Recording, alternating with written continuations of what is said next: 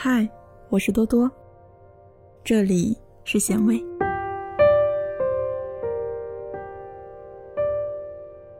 不合群的人，高贵在骨子里。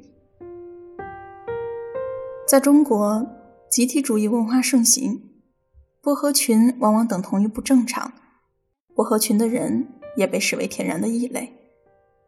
小的时候，如果你的性格内向，或者是心情孤僻，喜欢独来独往，和班里的同学玩不到一起，老师和家长恐怕会担心的不得了。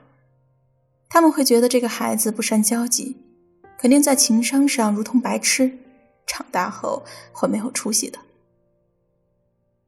出来工作后，上班闷头做事，下了班立刻就闪人，工作了两三年。和公司里所有的同事都还只是点头之交，久而久之就成了一颗扎眼的钉子，恐怕还不利于团队的友好。要是恰巧自己的业绩还勉强过得去，难免会被人贴上目中无人、牛逼哄哄的标签。于是，合群自然就成了一种随波逐流的政治方向，不管你是愿意还是不愿意。在网络上看到这样一个故事：有一位来自偏远山区的孩子叫小伟，好不容易考上了大学，走出了大山。小伟的性格内向，不善交际，对自己出身贫寒感到很是自卑。面对来自大城市的同宿舍的舍友，总是感到很难以融入他们的圈子。舍友们都买了电脑，平时吆三喝四，常凑在一起去打游戏。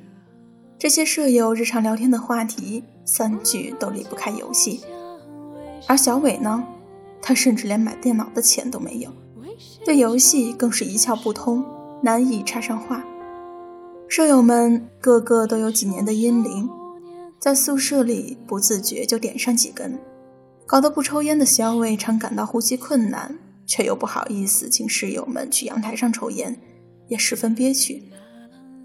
不打游戏，不抽烟，在这个寝室里，小伟就成了扎眼的异类。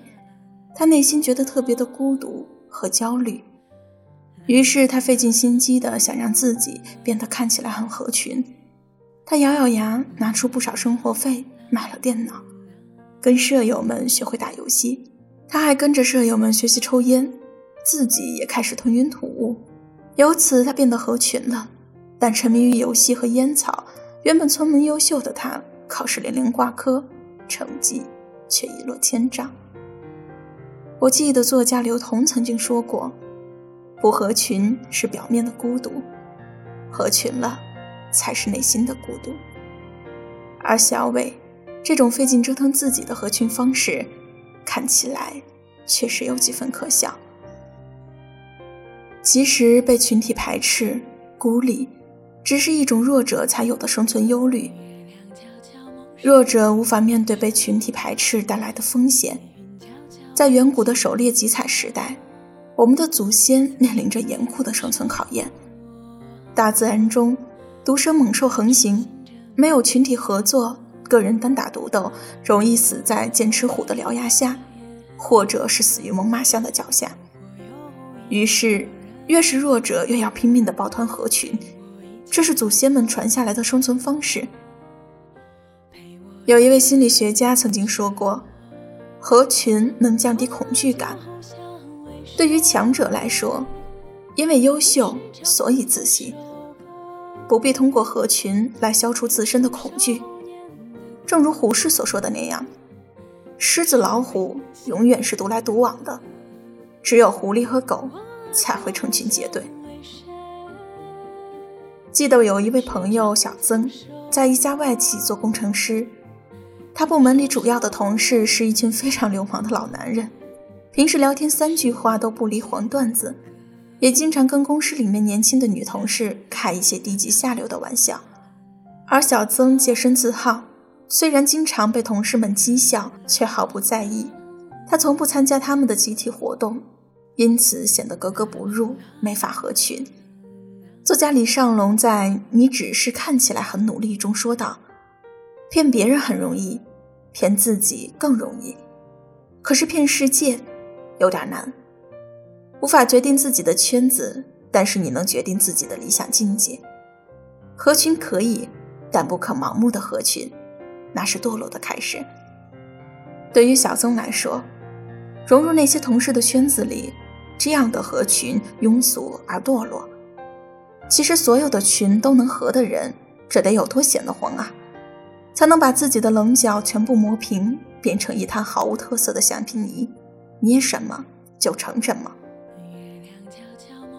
对于我们这种普通人来说，不必刻意的合群，当然也不必专门为了显示自己的不平凡而特意不合群。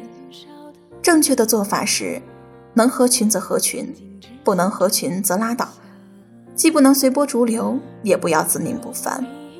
重要的是要自己活得舒坦，而不纠结。人要么孤独，要么庸俗。